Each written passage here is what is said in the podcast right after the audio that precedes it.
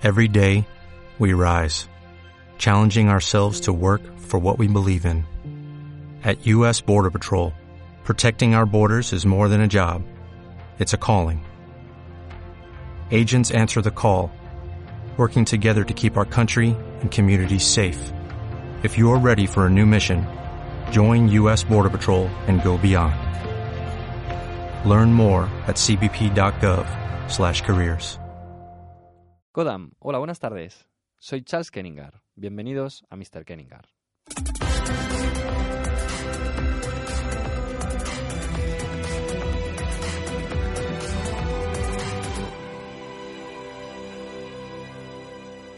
Hoy hablamos de productividad con el experto Alberto Pena, autor del libro Gestiona mejor tu vida. Hola Alberto, es un placer tenerte con nosotros. Bienvenido a Mr. Kenningar. Hola, muy buenas, encantado de estar con vosotros y gracias.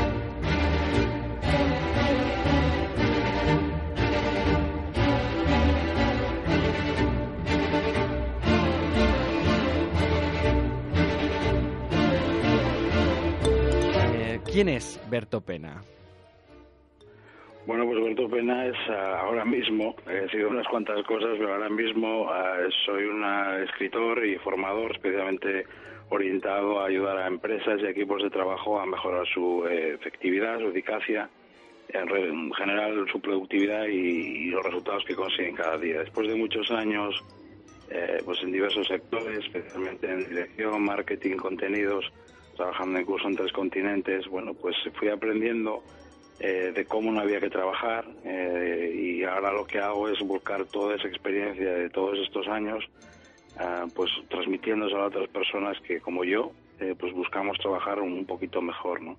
Al final lo, lo que yo llegué al mundo de la productividad personal, eh, que es a lo que me dedico ahora, pues un poco por de rebote, eh, por necesidad, por muchos años trabajando mal, lo, lo encontré eh, por casualidad y aquello me sirvió para mejorar una tremendamente mi vida y mi trabajo y decidí que eso quería contar sobre los demás, ¿no? Y eso es lo que hago ahora, transmito a empresas y equipos de trabajo principalmente, pero también profesionales independientes, pues toda mi experiencia de, de cómo se puede trabajar un poquito mejor, ¿no? Ese es, ese es un poco a grandes rasgos el Berto Pena de ahora, que, que le encanta coger una maleta, un portátil y ir allá donde le quieren escuchar a contar estas ideas que no son más que hábitos y fórmulas tremendamente sencillas, de mucho sentido común, pero que más que nunca necesitamos porque el mundo y el trabajo que tenemos ahora es extremadamente exigente y un poco loco.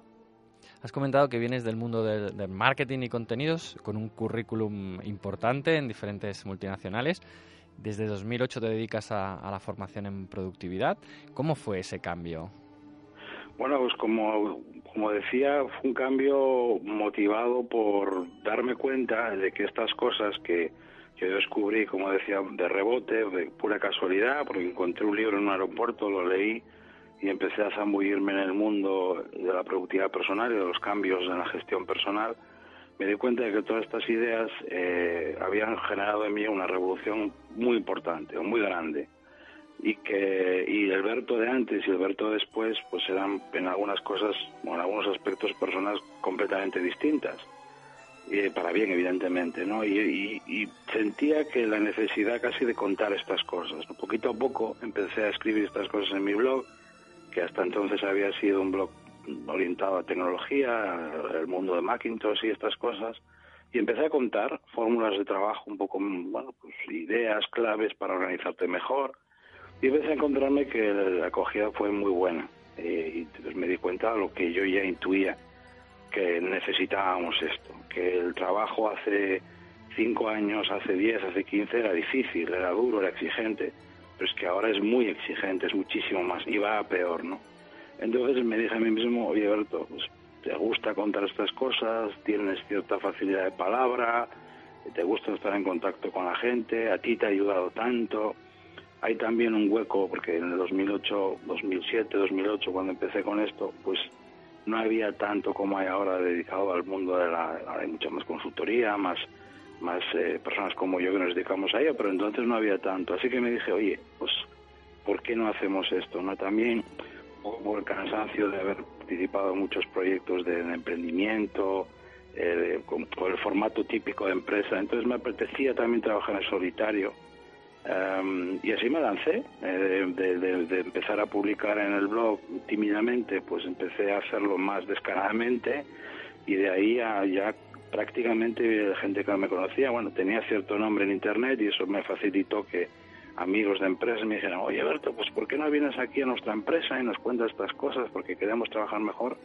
Y eso fue en el 2008 y estamos en el 2016 y, ahí sigo y, viendo que por delante pues hay mucho todavía camino por recorrer. Eh, tu blog es cinguasabi.com. Eh, ¿De dónde surge el nombre?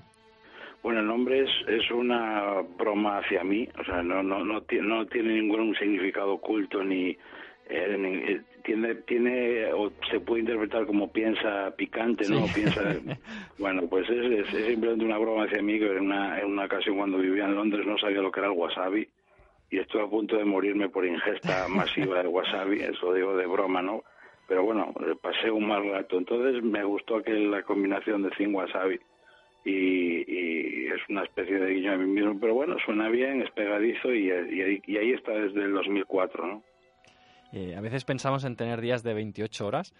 La productividad suena a, trabajar mucho más. Eh, ¿Qué es la productividad? Bueno, el problema de tener días de 28 horas, que a muchos les gustaría, es que si alguien o yo o cualquier otra persona llegara y te concediera ese deseo, eh, dentro de muy poco tiempo, en una semana, pedirías días de 30 horas, y días de 35 y días de 40. El problema no es tanto ese tiempo limitado que tenemos, sino lo que hacemos con él, lo que decidimos hacer con él. Entonces, eso es un, es un matiz que cuando empiezas a, me falta tiempo, me falta, no tengo tiempo, no, tengo tiempo, no, he decidido a lo mejor no tenerlo para esto, ¿no? La productividad, que cuando uno suena, escucha así esa palabra, yo llevo tiempo intentando buscar un sinónimo que lo dulcifique porque es una palabra bastante, pues no sé, poco fría, ¿no? Productividad, parece que me van a también a exprimir ahí como un limón pues justamente es lo contrario, la productividad personal, que es de la que, de la que estamos hablando, no es más que un conjunto de hábitos, de fórmulas y de, y de claves de trabajo personal, trabajo y también de organización en la vida, para conseguir más con tu esfuerzo, incluso haciendo menos de lo que estás haciendo ahora, ¿no? Em, tiene un sinónimo que yo lo utilizo bastante ahora, que es el trabajo inteligente. Eh, venimos también de muchos años donde parece que mm, lo importante era pues, trabajar duro, trabajar como un burro, echar horas, ¿no? Yo creo un poco ya incluso algunos venimos con aquella mentalidad de hincar los codos, ¿no? Esto de, hay que poner ahí. No, el trabajo y la vida hay que eh, enfocarla de un modo más inteligente porque ya no es tan no es tan fácil como echar horas, ¿no? Ahora, hay muchas cosas a nuestro alrededor y requiere de nosotros que pongamos una serie de, de piezas en juego para poder trabajar de un modo más desahogado y que podamos conseguir más resultados incluso reduciendo el número de horas. ¿no? Yo ahora, por ejemplo, trabajo al día eh, cuatro o cinco horas menos que hace 15 mm, años. Es cierto que entonces trabajaba una barbaridad, pero ahora trabajo menos de las ocho horas. Y mi trabajo tiene, al menos eso es mi percepción, eh, muchísima más calidad, yo disfruto más de él, etcétera, ¿no? Que, bueno, entre otras cosas se pueden poner en marcha en juego esas piezas que, que decía, ¿no? Entonces la productividad viene un poco al rescate. La productividad es, es que, que tú pongas en marcha nuevas formas de hacer las cosas, que ese es otro de nuestros grandes problemas. Eh, uno cree que eh, trabajando hoy, como lo hacía hace 5 o 10 años, va a ser igual de productivo, de competitivo, de eficaz. Y no puede ser así si a tu alrededor ha cambiado todo, ha cambiado las comunicaciones, ha cambiado las herramientas, ha cambiado el mercado, ha cambiado los compañeros, ha cambiado, todo. Tú no puedes seguir trabajando exactamente igual que lo hacías hace un año o hace dos, porque entonces no vas a poder adaptarte a todo lo que ha cambiado, ¿no? Evidentemente habrá algunas cosas que no van a cambiar, porque son hábitos de eh, que están ahí para siempre, que funcionan siempre, pero hay otras muchas cosas que hay que eh, cambiarlas, reformarlas, incluso eliminarlas, ¿no? Pero no, en el trabajo seguimos haciendo las cosas igual que hace un año, que hace cinco, que hace diez, y eso se ve claramente, por ejemplo, en las reuniones. Se ve claramente lo primero que hacemos todos los días al empezar a trabajar, que es leer el correo. Todo el mundo hace eso, pero ¿por qué? Se ve, por ejemplo, en, las interrupciones. Nos seguimos interrumpiendo igual antes o incluso más. ¿no? se ven una serie de rincones que en el trabajo, que al final cuando vas sumando todos esos malos hábitos, pues tienes un, un profesional, una persona que es muy capaz, que puede dar mucho de sí y que al final está trabajando de rodillas yéndose a bastantes a casa con una especie de sentimiento de, de, de ser un, no sé, un ser miserable y de aquí lo único que hago es trabajar como un burro para impuestos, ¿no? El trabajo es duro y así tiene que ser. Eh, la idea es hacerlo menos duro, ¿no? Poniendo de nuestro lado pues esos, esas fórmulas, esos hábitos y trabajando un poco más inteligente, ¿no? Parece que con los típicos tópicos eh, los españoles somos menos productivos que el resto de, países europeos. ¿Esto es cierto? ¿Y los, los horarios laborales nos ayudan a, a, ser más productivos? Bueno, es una pregunta con la que me encuentro bastante y yo he trabajado en tres continentes y en, todos estos, en esos tres continentes, en, en, diferentes países y en todos estos países yo me he encontrado con gente productiva y gente improductiva. Entonces, yo, yo no diría que por ser de un país exacto ya eres productivo o no. Lo que sí que es cierto es que hay eh, ciertas culturas, un poco la idiosincrasia, también desde, desde pequeño pues se, se, fomentan ciertas cosas que hay que o que predisponen para que funcione mejor en ciertas cosas, ¿no? Y el tema de los horarios es uno. Eh, entonces, voy a responder a, dos, a las dos preguntas. En primer lugar, yo no diría que los españoles somos más improductivos que otros en general pero fracasamos, pero es tremendo, es un garrafal el problema que tenemos, el, error que tenemos garrafal con el tema de los horarios, eh, porque además es, es, es, una pescadilla que se muerde la cola. Se empieza tarde, comidas largas, se va tarde a casa, se acuesta uno tarde, te levantas cansado, no tienes vida personal, no haces ejercicio, no puedes... Entonces todo eso es una rueda de un poco loca que en la que nos hemos metido y que es difícil eh, salirse, ¿no?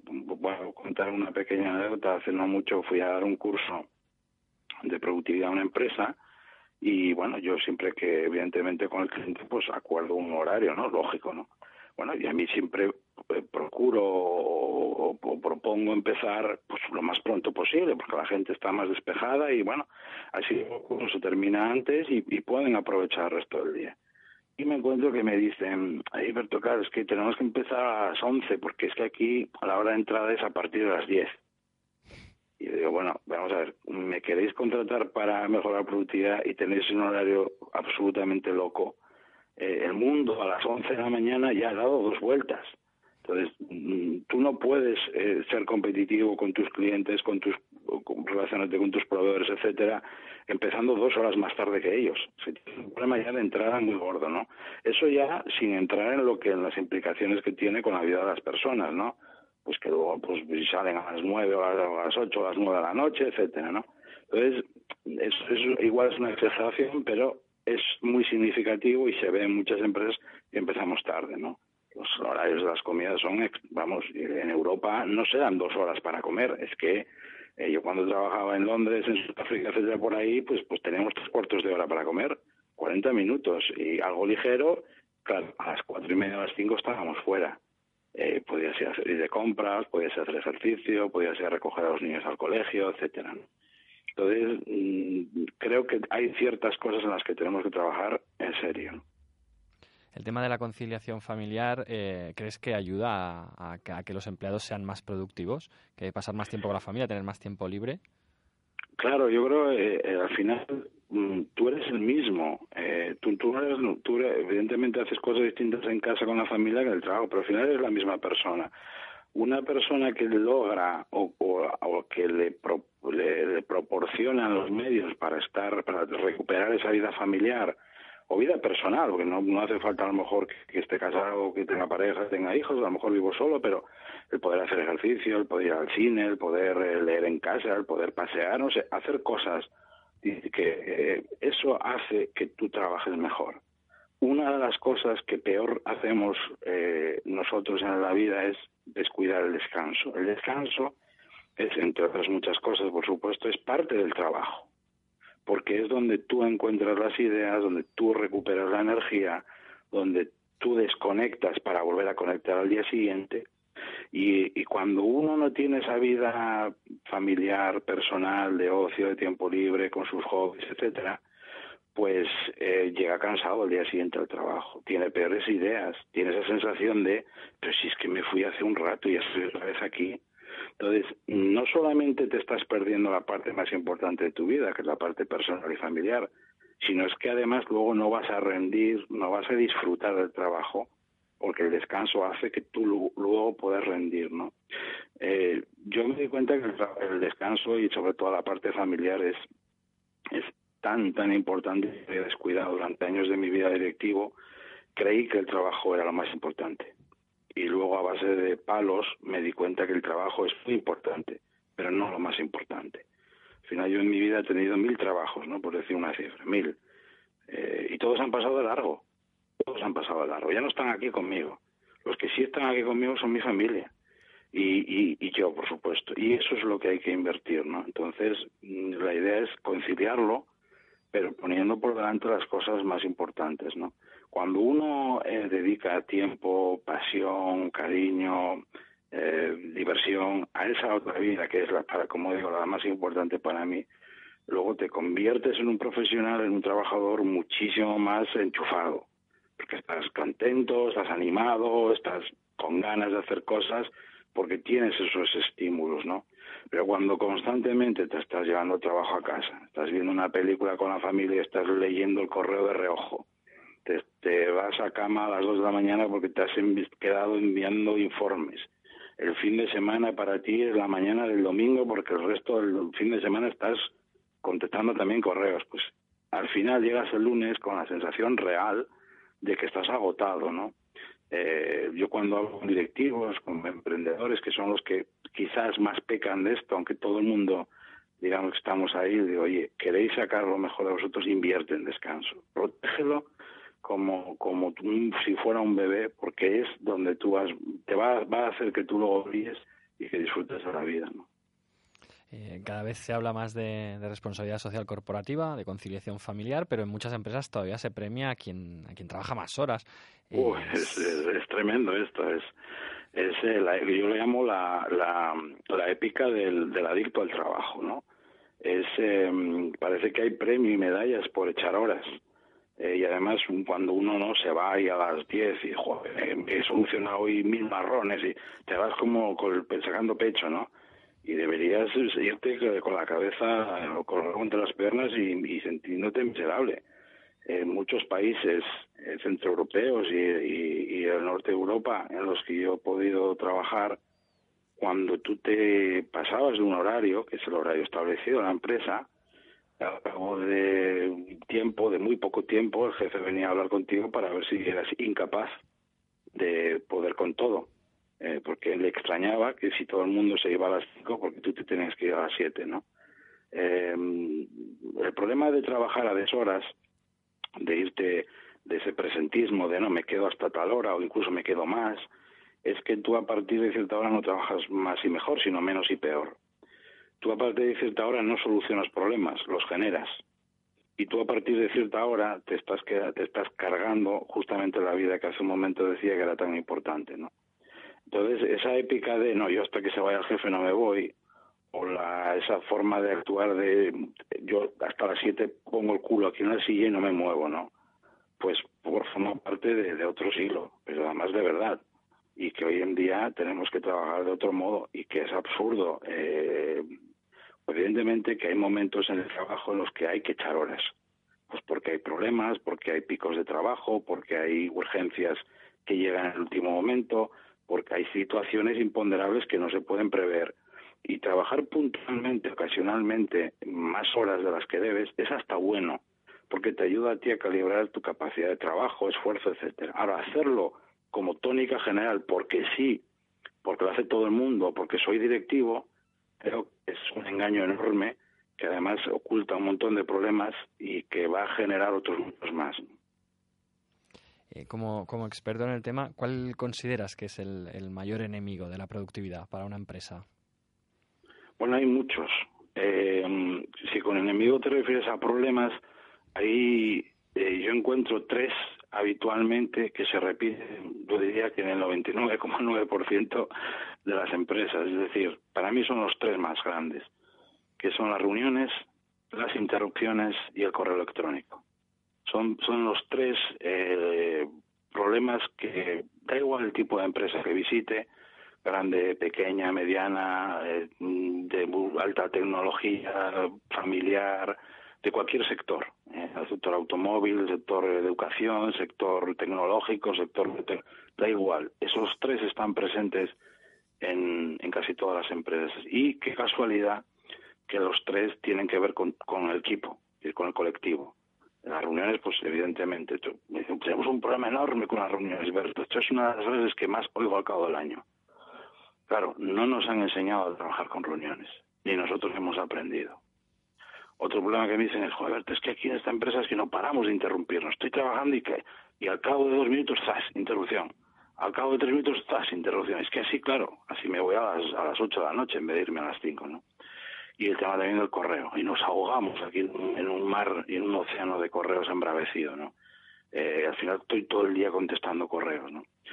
Las tres cosas tienen que ver con algo que es en realidad la base de todos los problemas o la mayoría de los problemas que hay en productividad personal en las empresas.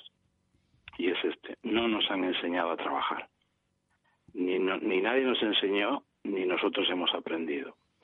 Eh, del mismo modo que tampoco nos enseñan a estudiar. Pero bueno, eh, es, es un poco la consecuencia de todo. Tú llegas al mundo laboral sin saber trabajar a lo mejor con ciertos estudios, con cierta experiencia, poca evidentemente, pero y te lanzas a trabajar. Pero no sabes trabajar, no sabes construir un plan inteligente de trabajo, no sabes participar y dirigir una reunión, no sabes cómo colaborar con el lado sin interrumpirle cada dos por tres, no sabes cómo utilizar el email para hacerlo de modo eficaz sin que te domine a ti, no sabes una serie de cosas. ¿Qué ocurre? Pues que luego, a base de tiempo, a base de echar horas, a base de echar años en la oficina, vas sumando malos hábitos, porque todos los de alrededor lo hacen lo mismo que tú. Y tú les copias, no les emulas. Esto es lo, esto es lo normal. Al cabo de los años vas, vas arrastrando más malos hábitos y cuando esto lo multiplicas por un colectivo, pues lo que tienes es un gran equipo, que podría ser un gran equipo, corrijo, que podría ser un gran equipo, pues trabajando en, en, pues no sé, en segunda marcha, por, por decir una, ¿no? Y al final eh, estás desaprovechando e incluso eh, haciendo que tu empresa vaya pues a una velocidad muchísimo eh, más lenta de lo que podría, ¿no? Y, probablemente toda esa gente disfrute menos de lo que hacen. Respecto al email, vamos, vivimos obsesionados con, con, el correo, lo miramos a los martes a las 12 de la noche, el sábado, el domingo, da igual. ¿Cómo podemos utilizar mejor el, el email? El email está sobrevalorado y tenemos que empezar a vivir fuera del email. Eh, hay, de hecho, hay vida fuera del email, lo mismo que hay vida fuera de las redes sociales y otra, otra serie de cosas. O sea, pero claro, como uno cree que el trabajo es el email, este es uno de los grandes mm, errores que hemos cometido en estos años, creernos que vaciar la bandeja de entrada es nuestro trabajo. No, ese será el trabajo de algunos, pero el tuyo no. El tuyo es otro, ¿no? El email es una herramienta como lo puede ser una grapadora o el teléfono, ¿no? Entonces, el problema del email, como decía, es que no hemos, eh, no lo hemos, eh, no nos han enseñado a utilizarlo y no hemos fijado unas pautas, unas reglas para utilizarlo. Y al final lo que hay es una barra libre para el email todo el día, como dices, todo el día y toda la semana, cualquier hora. Ya, claro, evidentemente el, tener el teléfono eh, el bolsillo, en el bolso, pues eso no ayuda porque al final tienes también ahí el email, ¿no? La idea es, la idea del email es, como yo decía, ponerlo en su sitio y luego, pues, eh, pactar contigo mismo una serie de reglas de uso, ¿no? Pues, por ejemplo, eh, no hace falta leerlo cada cinco minutos ni cada diez, se puede leer pues cada dos horas o cada tres horas. si pasa una urgencia no te preocupes que te van a llamar por teléfono, ¿eh? Pues del mismo modo que cuando se te incendia la casa llamas a los bomberos, cuando pase algo gordo te llamarán por teléfono, no, te enviarán un email. En segundo lugar, eh, empieza el día sin él. En lugar de lo primero, todo, lo primero que hacemos todos los días al empezar a trabajar es leer el correo. En lugar de concentrarnos en tareas de, de mucha más impacto y mucho más resultados y mucho más eh, relevancia, ¿no? En vez de hacerlo a primerísima hora, pues ponlo un poco. Pues retrasa, por ejemplo, ese gesto, pues 40 minutos, 45 minutos, una hora. Y en esa hora haz, es la tarea más importante de tu día. Luego también ayúdate de, reglas y de filtros para clasificar automáticamente el correo, porque el problema del correo es que, otro de los problemas, es que por la misma puerta, se llama bandeja de entrada, pues llegan correos relevantes, importantes, correo basura, correo, no, no hablo de spam, ¿eh? sino correos de, incluso de clientes tal que no valen, que no valen para mucho. pero todo el mundo utiliza la misma puerta y todo el mundo tiene el mismo aspecto. Los correos externamente son todos iguales. Entonces, o, los clasificas automáticamente, y eso se puede hacer de forma automática, o al final te ahogas, ¿no? Con los correos que, pueden esperar, ¿no? Y luego quitarte esa sensación de, o esa necesidad de tengo que responder rápido. Y tú un correo dices, tengo que responder, porque así transmito esta sensación de que soy muy, muy eficiente. No hay medallas por responder rápido a los correos. No, no vale para nada. Lejos de acostumbrar a la otra persona a que eso es lo que haces, ¿no? Y el día que no lo haces, luego te, te pide cuentas. Entonces, son cuatro reglas que, o cuatro pautas, ¿no? Que, que, acabo de decir así un poco sobre la marcha, em, que pueden parecer que no tienen gran impacto, pero precisamente como lo hacemos tanto, tantos días al cabo del año, cualquier pequeño cambio que hagas en tus hábitos de trabajo, de organización, tiene un impacto al cabo del año brutal. Porque, porque es eso que al final yo digo esto, lo pequeño te define lo que tú repites cada día, ese chequeo de correo, nada, si, si tampoco es para tanto, no es para tanto ahora, pero cuando lo sumas al cabo del año te condena, ¿no? Y eso es un poco lo que hemos perdido por Lo pequeño al final, a base de repetirlo, puede hacerte grande o puede hundirte. Y referente a, las reuniones de trabajo que comentabas, dicen que la, que la mejor reunión es la que, la que no se hace. Eh... Esa es fantástica, esa es la mejor. Yo siempre, esa, yo quiero apuntado a esa siempre, porque no, no tengo ningún problema con esa reunión en concreto. Pero con la excusa de, la, de, la, de compartir información, ¿abusamos de las reuniones? Sí, tenemos reunionitis. Eh, yo suelo decir que eh, no se puede trabajar sin reuniones, pero sí sin la mayoría de ellas. Entonces tenemos, eh, especialmente hay ciertas personas que tienen tendencia, a, el, recurso inmediato que tienen para cualquier cosa es, oye, nos reunimos, nos vemos, lo hablamos. ¿Pero por qué? Eh, hay otras alternativas, pues una llamada de teléfono, una, una, videoconferencia, un correo electrónico, una conversación de pasillo, pero no todo tiene que solucionarse involucrando a cinco o diez personas en una sala durante una hora y pico.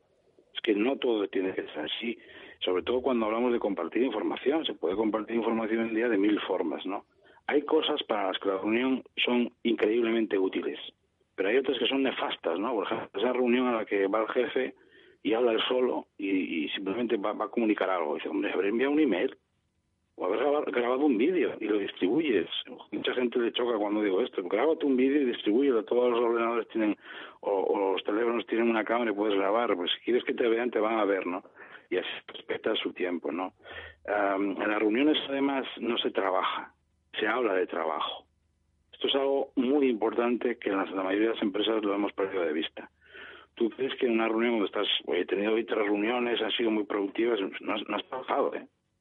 En las reuniones se habla, se coordina, se comunica, se distribuye, se reparte, todo eso está muy bien, pero el trabajo físicamente se hace fuera de la reunión. ¿Qué quiere decir esto? Que a más reuniones que tengas, menos tiempo real de trabajo vas a tener para hacer justamente lo que se habla en las reuniones. Entonces, mm, yo siempre que tengo la oportunidad de hablar con directivos, con managers, con emprendedores, digo, oye, saca la tijera y tienes que ser brutal. Tienes, no tienes que tener piedad a la hora de empezar a recortar las reuniones que tengas. ¿no? Evidentemente hay algunas que no vas a poder saltarte y otras que sí. ¿no?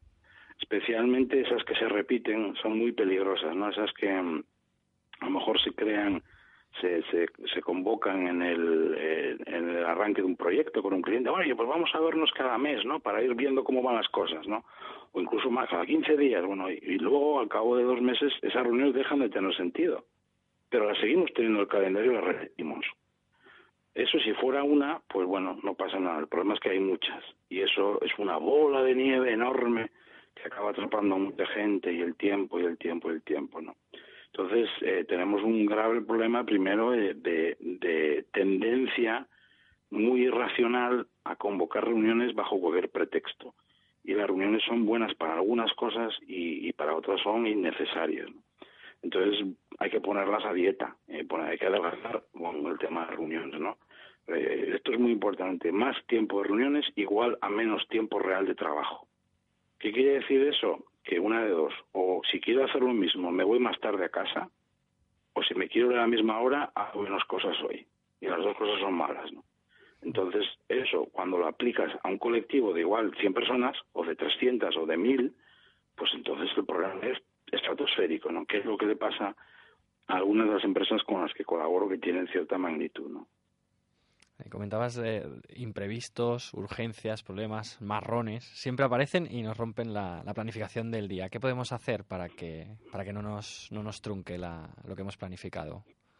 Yo suelo decir que lo más eh, lo más previsto del trabajo son los imprevistos. Es decir, eh, tiene, hay que empezar a convivir con ellos em, como algo normal.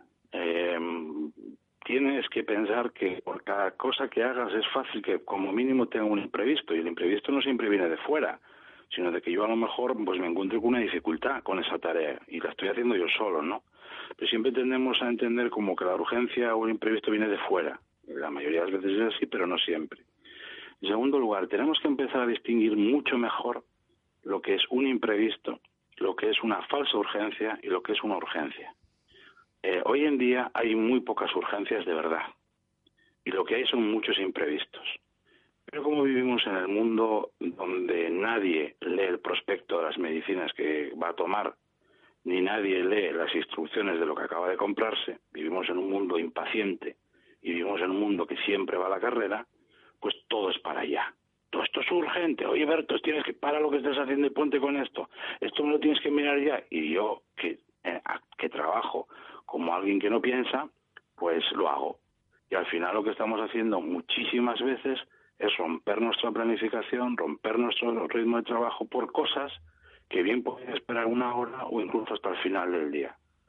Por supuesto que hay urgencias, y urgencias de verdad, claro que las hay, pero muchas menos de las que creemos o de lo que nos hacen creer otros, ¿no? Todo para mí parte de un problema de varios, pero hay un problema en concreto que es que las personas hemos ido perdiendo un hábito fundamental para vivir y es el de pensar. Cada vez corremos más y pensamos menos. Y cuando uno piensa, eh, corre mucho y piensa poco, pues tiende a equivocarse, ¿no? Entonces tiende a tragarse eh, urgencias que en el fondo eran imprevistos, ¿no? Yo lo primero que haría sería eh, enfriar, dejar enfriar, ¿no? Yo suelo decir que siempre que llega un imprevisto, por teléfono, por email, a tu mesa, viene un compañero y dice, oye, ¿te ha pasado esto? Hay que, hay que arreglarlo ya, ¿no? Déjalo enfriar. Déjalo enfriar un minuto, porque según llega, todos los imprevistos queman y te van a hacer creer a ti que es, que es una urgencia. O bien porque el que te lo trae viene nervioso, o bien porque a ti te, te pilla mal momento. En ese momento déjalo enfriar, ¿no? Y ahí analiza, piensa, no hay que hacer nada raro, es simplemente pensar un poco y vas a ver cómo vas a acertar muchísimo más y a lo mejor te das cuenta que sí, que es una urgencia y hay que seguir pitando. Pero en la mayoría de los casos te vas a dar cuenta que es, bueno, es un imprevisto, que es algo que puedo arreglar. Si encuentro un hueco a lo largo del día, pues déjame mirar, ¿no? No hay que romper la planificación como lo hacemos porque llega un imprevisto. No hay que parar o dejar de hacer lo que estás haciendo porque llega un imprevisto, ¿no? Con las urgencias sí. Pero como digo, hay muchas menos de las que creemos, ¿no? Pero ese ritmo local con el que vivimos, ese, esas carreras y ese no pensar y ese no saber distinguir imprevisto y urgencia hace que muchas personas eh, vivan en un constante estado de emergencia nacional eh, por cosas que en el fondo podían esperar. ¿Hasta qué punto son las emociones responsables de, de nuestra productividad? Uy, son para mí son fundamentales. Al final eh, tú en el trabajo y en general la vida, ¿no? Pero vamos a centrarnos un poco en el trabajo para... Eh, tú trabajas en función de cómo te sientes, ¿no? Es decir, tu, rendimiento, tu capacidad de hacer, tu capacidad para solucionar, tu capacidad para tener ideas, viene dado por tu estado de ánimo eh, y cómo manejas tú las emociones, ¿no? Es decir, al final, tú cuando, cuando tienes las mejores ideas, cuando disfrutas del trabajo, cuando te ves a ti mismo solucionando las tareas más complejas o el problema es ese, ese atascado. Cuando estabas triste, apagado, frustrado, cabreado, o cuando tú te sentías con cierto ánimo, ya no digo dando saltos, ¿eh? no hay que llegar a ese extremo, pero cuando tienes, estás animado, tienes cierto uh, motivación o cierta alegría o, estás estimulado, pues evidentemente lo segundo, ¿no? Entonces, el manejo de las emociones, por eso es tan importante hilando, como decíamos antes del descanso. El descanso es donde uno vuelve a recuperar su estado de ánimo, su energía, su pasión, eh, su ilusión por las cosas. Entonces, si al final no tenemos eso, es muy difícil llegar a un estado de ánimo, a un cierto estado de ánimo, ¿eh? lo recalco, no hay que estar todo el día saltando y, sonriendo, ¿no? Pero un cierto estado de ánimo que te va a decir, oye, voy a por esta tarea o voy a solucionar este problema. Evidentemente, somos seres eh, racionales, somos seres emocionales. Y en el trabajo es fundamental el, la gestión de las emociones y, y cuidar, invertir en cosas o en actividades o, en personas, suena un poco mal decir invertir en personas, me refiero a rodearte de personas que recarguen pilas emocionales, eh, que sean aliados, por así decirlo, en tu vida personal y familiar para que, bueno, pues primero sentirte bien, eso es lo primero, ¿no? Pero luego tienes consecuencia de poder trabajar mejor, ¿no? Entonces, luego, pero de todos modos una, la pescadilla que se mueve la cola. Yo cuando empecé un poco a descubrir el mundo de la productividad y, y darle vuelta a cosas que estaban torcidas, pues empecé a ver que yo me sentía mejor. No solamente por lo que hacía fuera del trabajo, ¿eh? sino el verme a mí mismo pudiendo con situaciones que antes me vencían, me, me hacía sentir mejor y me hacía sentirme más preparado para el siguiente reto que me esperaba. ¿no? Entonces, una persona productiva es una persona más satisfecha e incluso feliz. Y una persona más feliz tiene mejores ideas, tiene más entusiasmo y cuando vienen los problemas tiene más posibilidades de solucionarlo que a lo mejor una persona que no está en ese estado. ¿no? Con personal motivado, eh, la, productividad de la empresa es, mayor. ¿Por qué crees que, la dirección de las empresas no invierte en, la motivación del personal? Porque muchos directivos siguen creyendo todavía que dirigir es dirigir. Eh, me explico. Que dirigir es como se hacía antiguamente Llego una hora, me reúno con mi gente, doy cuatro o cinco instrucciones u órdenes, eh, pongo cara muy seria, de vez en cuando suelto una bronca, fijo los objetivos y pago el sueldo al final de mes. Eso es una parte, pero ya no vale, ¿no? Hoy en día necesitamos la otra parte cualitativa que antes a lo mejor o bien no teníamos, o bien no lo habíamos descubierto, o bien no lo necesitábamos, pero hoy sí, ¿no? Entonces, ¿por qué? Porque, como decía al principio, pues el trabajo ha cambiado. Eh, ya no necesitamos sacar más de nosotros, no es más trabajo, ¿eh? sino otras cosas que antes no teníamos. Entonces, una persona motivada se suele decir que, dicen algunos eh, autores, que se tiene que venir motivado de casa. Sí. Eh, yo estoy de acuerdo a medias, yo creo que sí, pero también es bueno que, que en el entorno de trabajo uno encuentre motivación, encuentre estímulos, encuentre calor, eh, porque entonces vas a potenciarlo. Si la persona viene motivada de casa, pues el descanso, su familia, etcétera, y además encuentre un entorno que le estimula, evidentemente vas a sacar mucho más, ¿no? Eh, yo creo que los directivos o la dirección, vamos decirlo así, no os cuidan esto por, por algo que decía antes, por desconocimiento, porque creemos todavía que lo que cuenta es echar horas, que estas cosas son un poco de raritos o de autoayudas o de cosas así. No, no, esto aquí que vengan a trabajar. claro, yo lo siento, pero son visiones para mí ya muy arcaicas, eh, que precisamente el mundo ha cambiado, la realidad ha cambiado y pide otras cosas. Ya no vale solo el cargar cajas eh, per se, hay que hacerlo de un modo distinto, ¿no? Y ahí tiene mucho que ver, eh, perdón, el cómo lo hace la persona. Y en el cómo lo hace, pues está mucho la motivación. Es decir, pues ese el estímulo que tenga, las ganas, la em, eh, incluso incluso el reto que sienta o la satisfacción de decir voy a, voy a hacer esto, ¿no? Y es un equipo se, se puede ver y se puede estimular. Vamos a por ello. No, no es una motivación de estas baratas de venga chicos, vamos a no no no, hablo, no es esa, ¿no? Que esa es, es un tanto infantil. Al final dura lo que dura una una tarea, ¿no? Es, es algo que dices, oye, me apetece venir aquí, ¿no? Eh, no todos los días, habrá días que digas odio el trabajo, por supuesto, somos humanos, ¿no? Pero que sí que tengas esa sensación de, oye, disfruto aquí, ¿no? Yo creo que llegar a conseguir eso no estoy diciendo que sea fácil, ¿eh? porque no lo es, pero creo que por el bien de mi equipo debería cuidar eso, ¿no? Yo a los directivos les digo, tenéis que empezar ya a, a cuidar ciertas cosas que hasta hoy no se tenía en cuenta no las teníamos en cuenta. Yo, por ejemplo, como directivo, no lo hice, no lo sabía y lo descuidé y, y, yo decía, pero ¿por qué mi gente, son gente buena, les pago bien? Y, al final, claro, con el paso de los años me, he dado cuenta de que yo descuidaba ciertos aspectos que hoy en día ya entonces lo eran, pero hoy en día son todavía más, más determinantes, ¿no? Como es la motivación y el estado de ánimo de una persona, ¿no? Eh, al final es, es, lo que comentas. Hay gente que nos dice que tenemos que venir motivados de casa, pero bueno, si llegas a, tu oficina y es un auténtico funeral, pues. Claro, es que es que es, que es eso, ¿no? Yo, yo por eso mi puntualización es hay que venir motivados de casa y luego, ¿por qué no encontrar más motivación u otra motivación el trabajo? ¿no? Creo que, que se puede tener las dos cosas, ¿no? De modo que, que al final, pues, pues eh, la persona esté más enchufada si cabe y que no vaya ahí a cumplir con un horario, sino a disfrutar. Yo creo que hay que perder miedo a esa expresión de disfrutar del trabajo, pero ¿por qué tenemos que verlo como, bueno, sé que muchos no lo ven así, pero otros muchos lo ven como una, una obligación, una condena, tenemos que volver a disfrutar del trabajo, ¿no?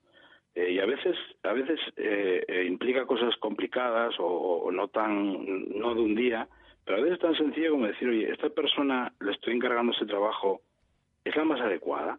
Es que a lo mejor le estoy sometiendo a unas tareas que, lo estoy, machacando la creatividad. Y, al lado tengo otra persona que le vendría muy bien estas tareas. Y claro, como directivo muchas veces no piensa estas cosas, va ahí a la carrera, pues a veces digo, espera, que te voy a cambiar esto y le das una tarea que le estimula, que le apetece, y de repente tienes una persona que hasta entonces estaba trabajando a medias y ahora está mucho más enchufado, ¿no? digo, no siempre es cuestión de eso, pero a veces es cuestión de eso. Y son esas cosas que por ir a la carrera, pues uno no analiza, ¿no? Sí, la, la, típica frase de, que quien hace eh, lo que le gusta no vuelve a trabajar nunca más. en este caso, eh, comentabas antes que, el mundo también va cambiando. Eh, ahora estamos rodeados de portátil, smartphone, tablet, WhatsApp, Twitter, Facebook. ¿Nos ayuda la tecnología a ser más productivos o es un lastre? La tecnología nos ayuda, lo que no nos ayuda son los malos hábitos que tenemos nosotros con la tecnología. Y si tengo que dar una respuesta rápida y corta, diría que sí, es un lastre. Pero es un lastre no por ella, sino porque no sabemos utilizarla. El correo no es malo eh, por sí mismo. Tampoco lo son las redes sociales, ni WhatsApp, ni el... Pero claro, cuando uno no marca unas reglas de uso, no, no fija pautas de, oye, ¿cómo voy a utilizar esto? Y al final tengo barra libre y es un descontrol, pues al final lo que ha pasado es lo que tenemos ahora que toda esta tecnología y servicios, pero recalco, no son ellos, sino lo hemos dejado nosotros, han invadido de un modo brutal a parcelas que deberían estar simplemente pues para nosotros, para nuestra familia, para nuestro ocio o para trabajar. Porque uno está con una tarea de concentración y tiene alrededor cinco cosas eh, abiertas, cinco aplicaciones, cinco o quince. Tiene además el WhatsApp delante, luego tiene la tablet y al final es imposible concentrarse en esa especie de campo de minas porque, claro, van, van explotando. Era un mensaje, luego una alerta, luego una notificación, ahora un correo que llega, una actualización que tengo que no sé qué. Al final es imposible concentrarse en ese entorno, ¿no? Pero eso también lo tenemos en casa. En el, vas por ahí y una, una, familia comiendo en un restaurante o en su propia casa y, dos o tres están, están respondiendo al WhatsApp o lo que sea, ¿no? Entonces, el problema de la tecnología es que sin, es como un cuchillo de cocina.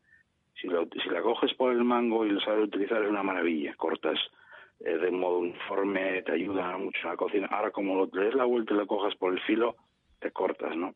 Y ese es el problema que hemos tenido. Hemos ido sumando de forma indiscriminada tecnología, aplicaciones y servicios, pero no hemos puesto eh, hábitos de uso. Consecuencia, pues lo que tenemos ahora. Y creo que lo, lo acabo de escribir yo ahora, pero lo vemos todos los días, ¿no? personas y profesionales eh, que viven como si vivieran en un videojuego. Y esto es un problema muy grave, porque al final tenemos gente trabajando a medias, tenemos personas viviendo a medias. ¿no? Y va a ir a más. Hace tres años, hace dos años, no había relojes ya inteligentes, ya los hay. Pues que dentro de cinco tendremos gafas, tendremos gorros, tendremos lo que sea. Y la invasión va a ser tal que no va a haber un rincón donde, si no ponemos hábitos, no podamos hacer otras cosas, ¿no? Yo estoy muy a favor del uso de estas cosas siempre que uno tenga claro por qué lo hace y siempre que uno ponga sus reglas de utilización.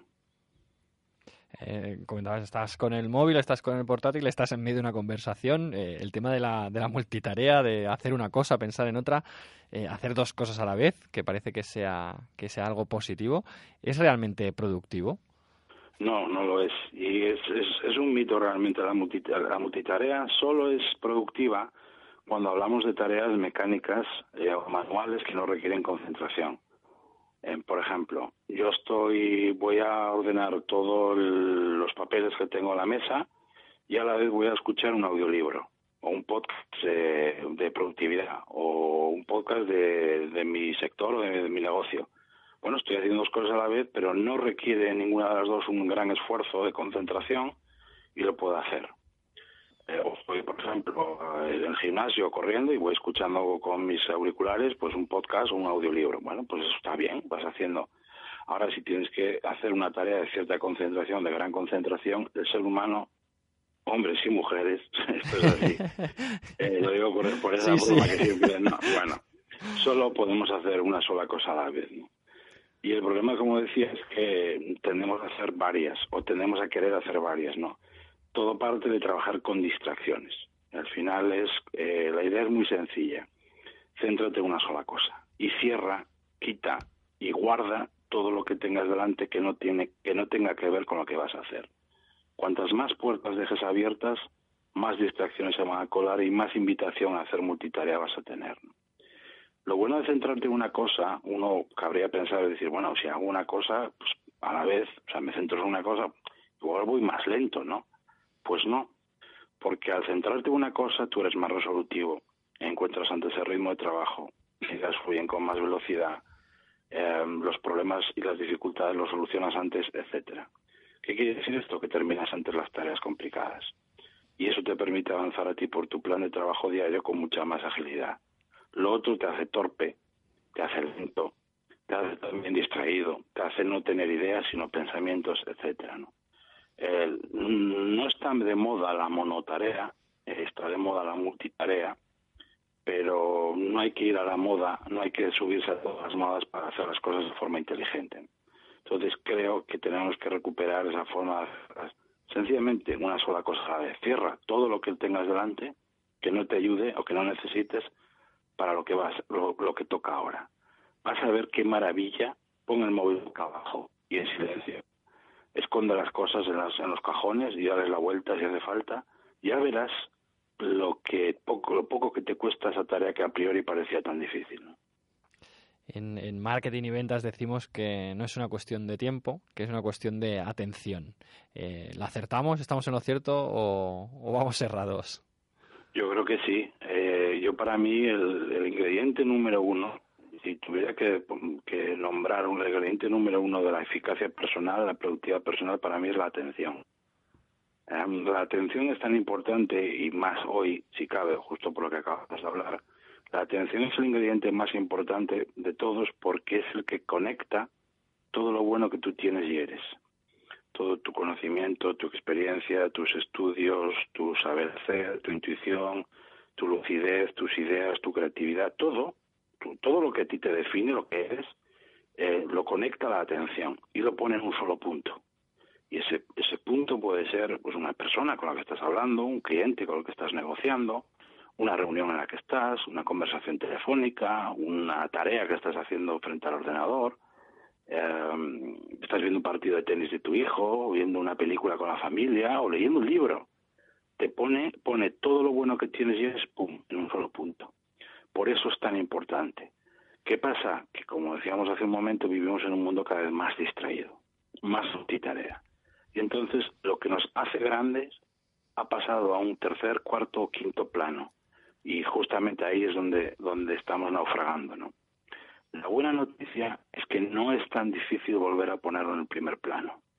Simplemente, pues como decía, tomando medidas antidistracciones, tomándote en serio cuidar la atención, y entendiendo que eliminar distracciones, uh, incluso guardarlo, incluso decir ahora no está, um, ahora está prohibido redes sociales e email. Incluso decir eso no significa que yo me vaya a perder cosas. Yo luego voy a abrir el email, lo voy a leer, voy a ir a mi red social, a Facebook, a Twitter, a, a WhatsApp, lo que sea, y lo voy a leer. pero no en cualquier momento.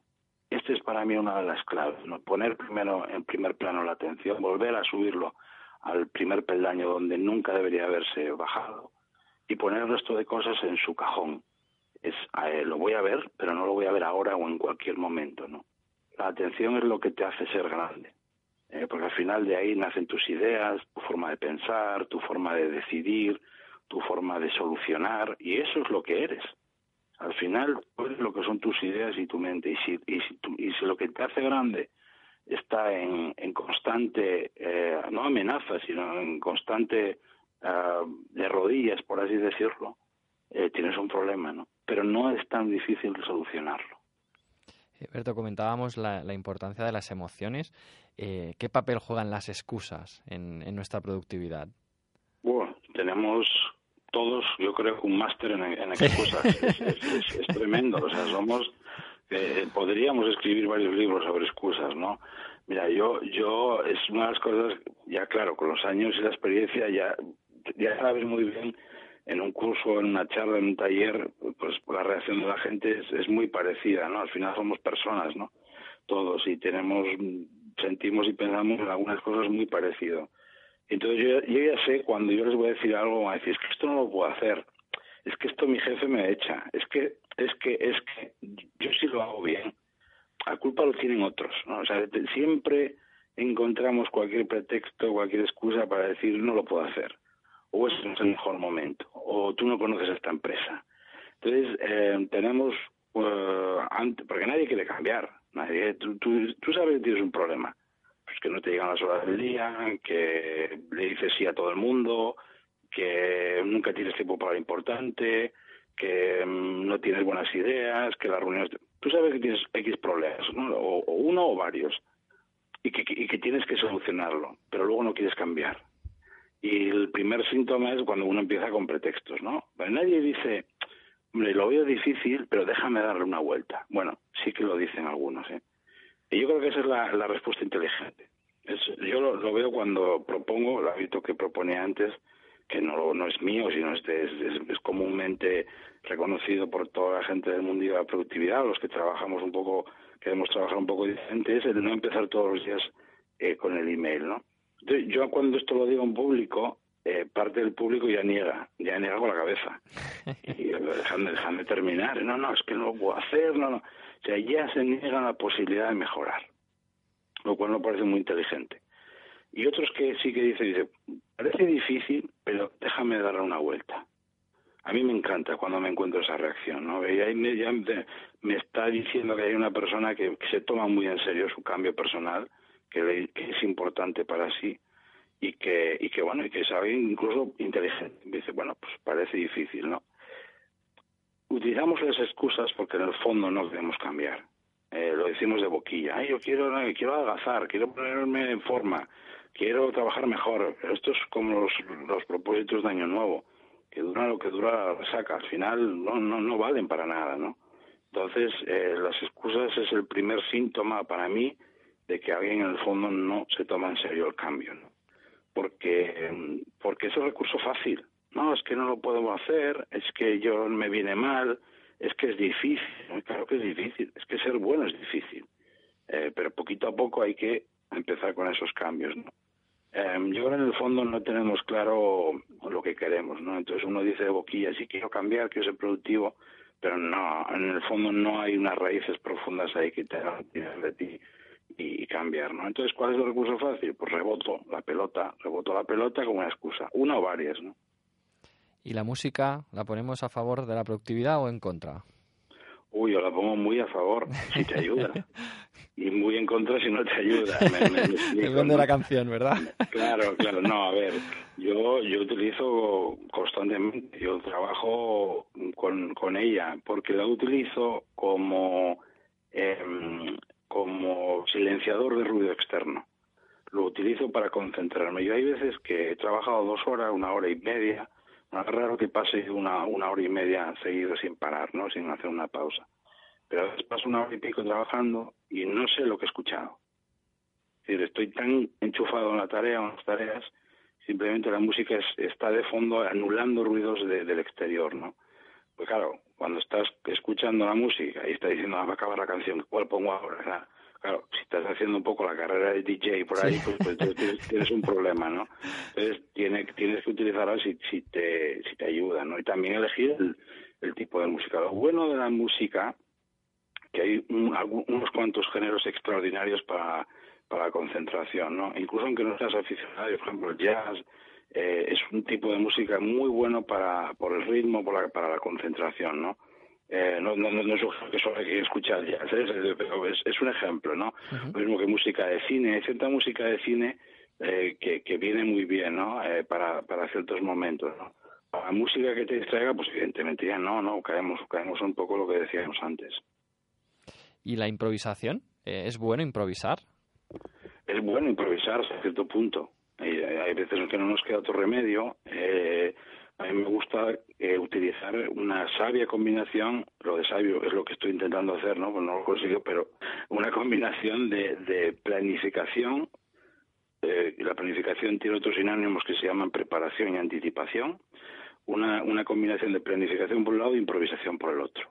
Y eso aplicado a todo, ¿eh? incluso al, a tu ocio y tiempo libre, aplicado al trabajo. Tiene que haber margen para decidir en el momento ciertas cosas. Que también hay imprevistos, porque también hay cambios de decisiones, hay cambios de opinión, etcétera.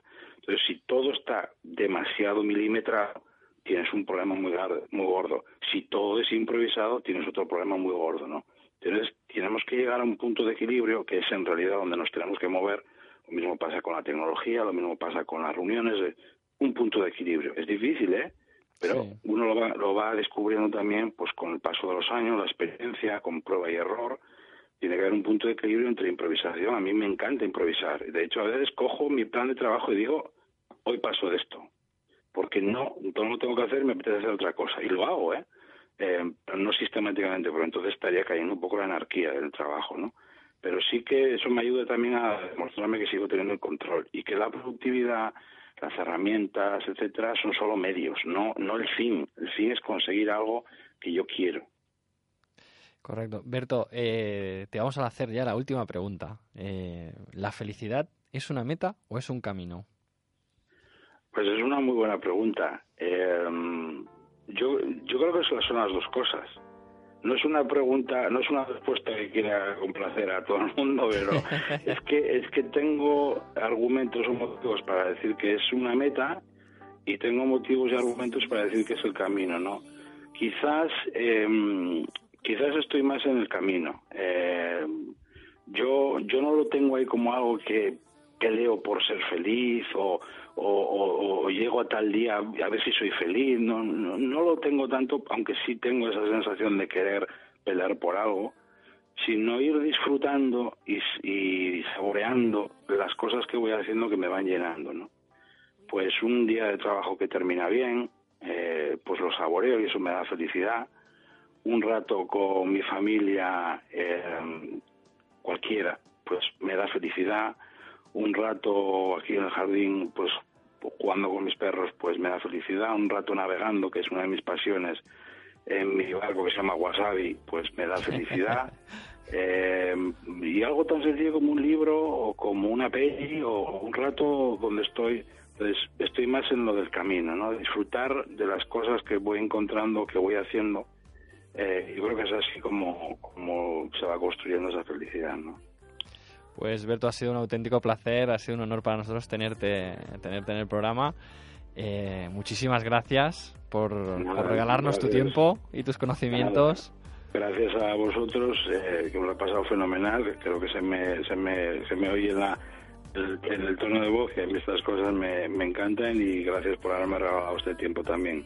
Pues eh, mil preguntas más tendríamos para hacerte. ¿eh? Ha sido un auténtico placer tenerte con nosotros. Gracias, hasta pronto. Gracias, hasta pronto. Hasta luego. We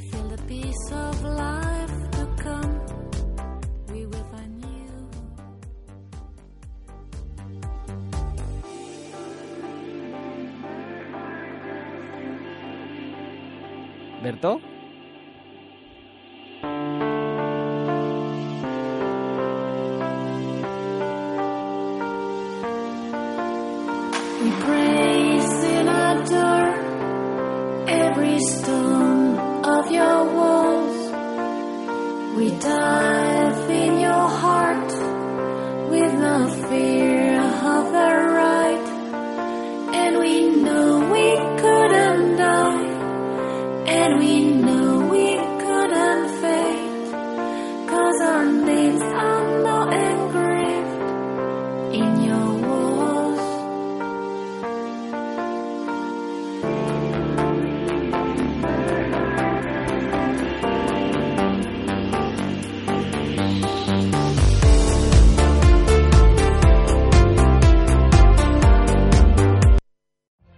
Every day, we rise, challenging ourselves to work for what we believe in.